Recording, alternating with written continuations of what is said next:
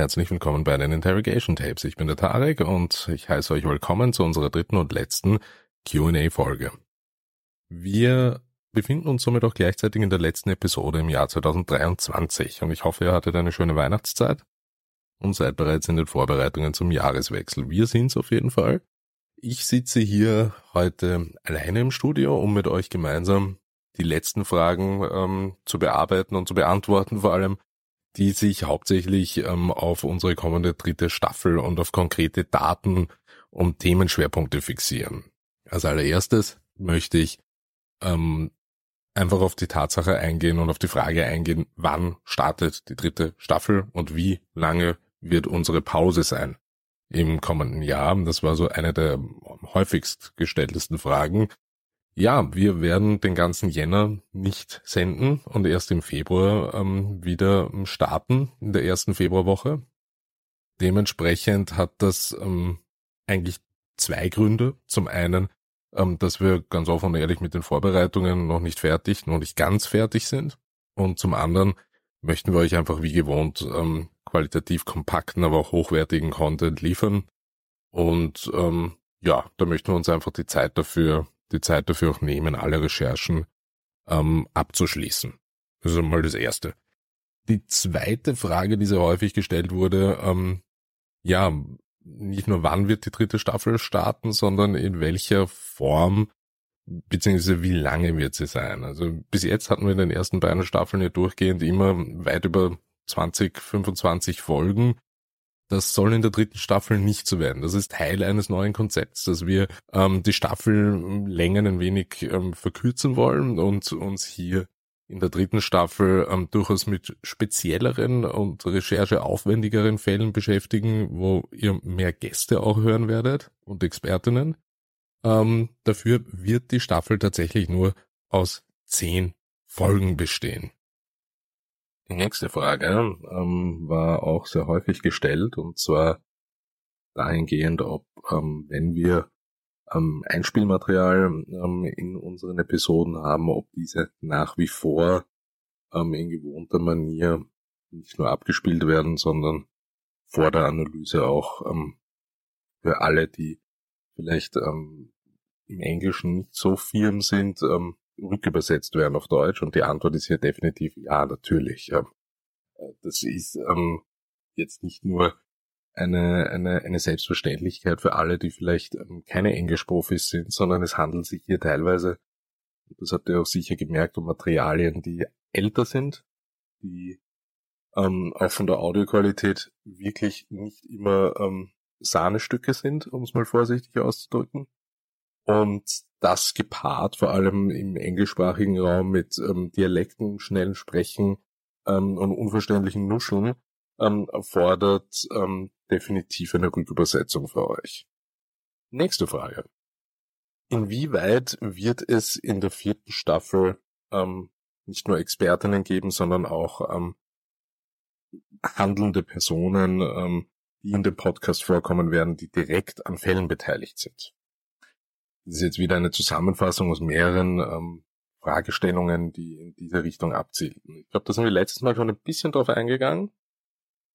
Ähm, das ist eine Richtung, in der, in der wir uns sogar bewegen, ähm, die, die wir sehr vorsichtig angehen und die auch wirklich behutsam aufgebaut werden muss. Ähm, Kontakt zu, zu Beteiligten beziehungsweise zu Expertinnen ähm, die vielleicht auch mit dem Fall etwas zu tun gehabt haben, ähm, ist, ist, ist so eine Sache, die nicht nur wohl überlegt sein muss, sondern die auch in einem, in einem Kontext stattfinden muss, in dem man keinen der Beteiligten irgendwie verletzt oder auf den Schlips tritt. Ähm, das ähm, muss hier das oberste Gebot sein und dementsprechend brauchen diese Folgen wirklich ganz, ganz viel Vorlaufzeit in der Vorbereitung ich kann dazu auf jeden Fall sagen, dass es das in der dritten Staffel geben wird. Ähm, ich lasse mich aber, ähm, da ich, äh, da ich da schon wirklich ähm, leidvoll geprüft und erfahren bin, lasse ich mich dann nicht auf eine konkrete Zahl hier festnageln, wie viele Fälle das betreffen wird, weil wir eben schon in der letzten Staffel, ähm, und das da mache ich auch niemandem einen Vorwurf, ähm, Fälle hatten, die komplett fertig ähm, recherchiert, fertig geskriptet und fertig voraufgenommen zumindest waren und Beteiligte und auch Expertinnen zu Wort gekommen wären, wo es natürlich, ähm, das ist das Recht jeden, der, der mitmacht ähm, als Gast oder Experte in unserem Podcast, ähm, im Nachhinein Bedenken hatte, inwieweit ähm, Äußerungen in gewisser Art und Weise bei Beteiligten ankommen könnten. Und das ähm, ist natürlich etwas, was wir respektieren müssen und ähm, aber auch gleichzeitig darauf achten müssen, dass Abänderungen oder Abänderungen im Nachhinein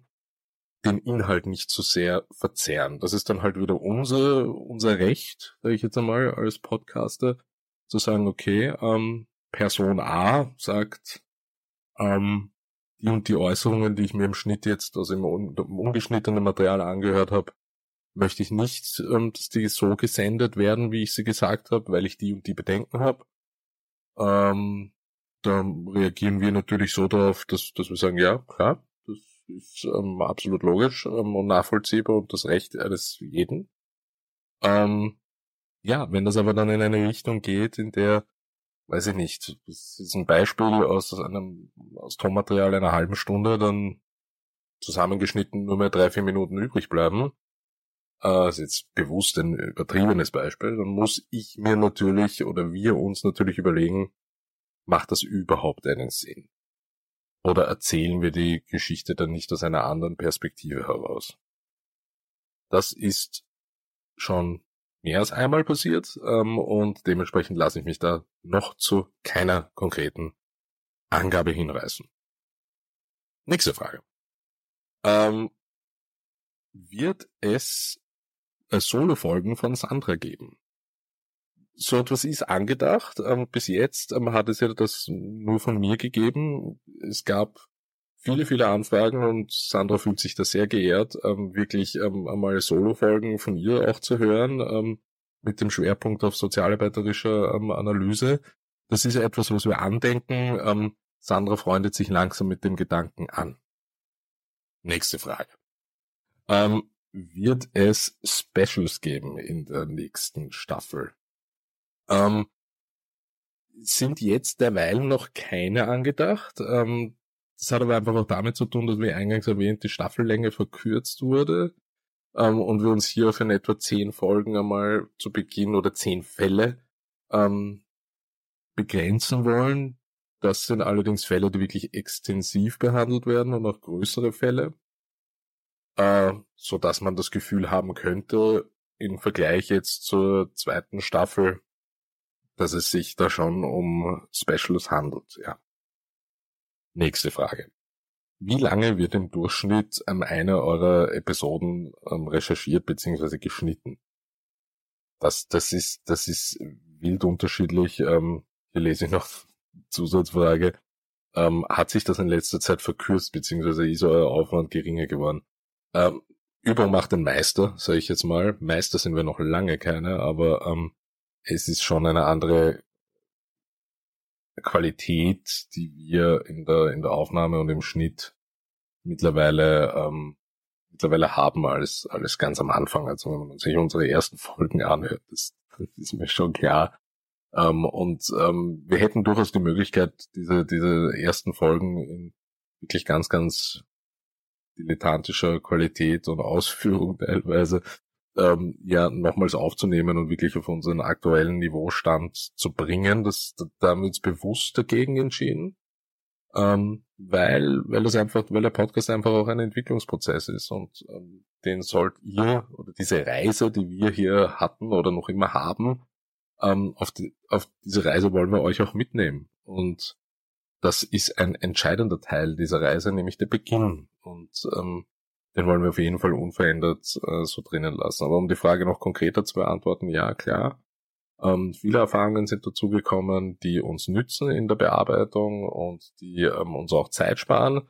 Auf der anderen Seite wird auch gleichzeitig natürlich der Anspruch immer höher, der einem dann halt wieder auch Zeit raubt. Also das Ganze hält sich die Waage, aber das Ergebnis und der Outcome ist die Hauptsache und da ähm, sind wir wirklich ganz, ganz stolz drauf, dass wir, dass wir doch ähm, einiges geschafft haben an Optimierungen. So, Dann noch eine abschließende Frage, die sehr, sehr häufig gestellt wurde. Was macht ihr beide eigentlich konkret beruflich? Da, und, und wir haben, wir haben das ja in unserer Vorstellungsfolge ganz am Anfang in der Folge 0, haben wir das ja schon einmal irgendwie dargelegt, was wir tun und in welchen Bereichen wir arbeiten. Und die Frage, die jetzt immer wieder konkreter kam, ist, was genau, wo genau. Ich möchte ein bisschen um Verständnis bitten, dass wir das so nicht beantworten werden. Äh, das hat einen ganz einfachen Grund. Ähm, wir wollen hier wirklich unser hauptberufliches Wirken von Podcasts trennen.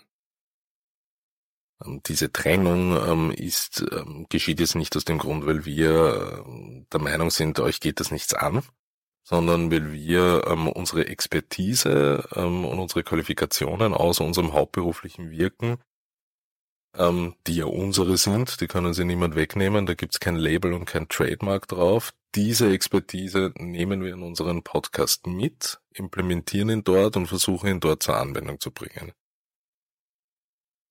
Das heißt aber nicht, dass man gleichzeitig ähm, preisgeben muss, wo man beschäftigt ist, weil ähm, hauptberuflich und nebenberufliche Tätigkeiten unserer Ansicht nach streng voneinander getrennt gehören. Es nutzt niemanden was, wenn ihr wisst, äh, wo Sandra tätig ist und was sie genau macht oder wie das bei mir ist.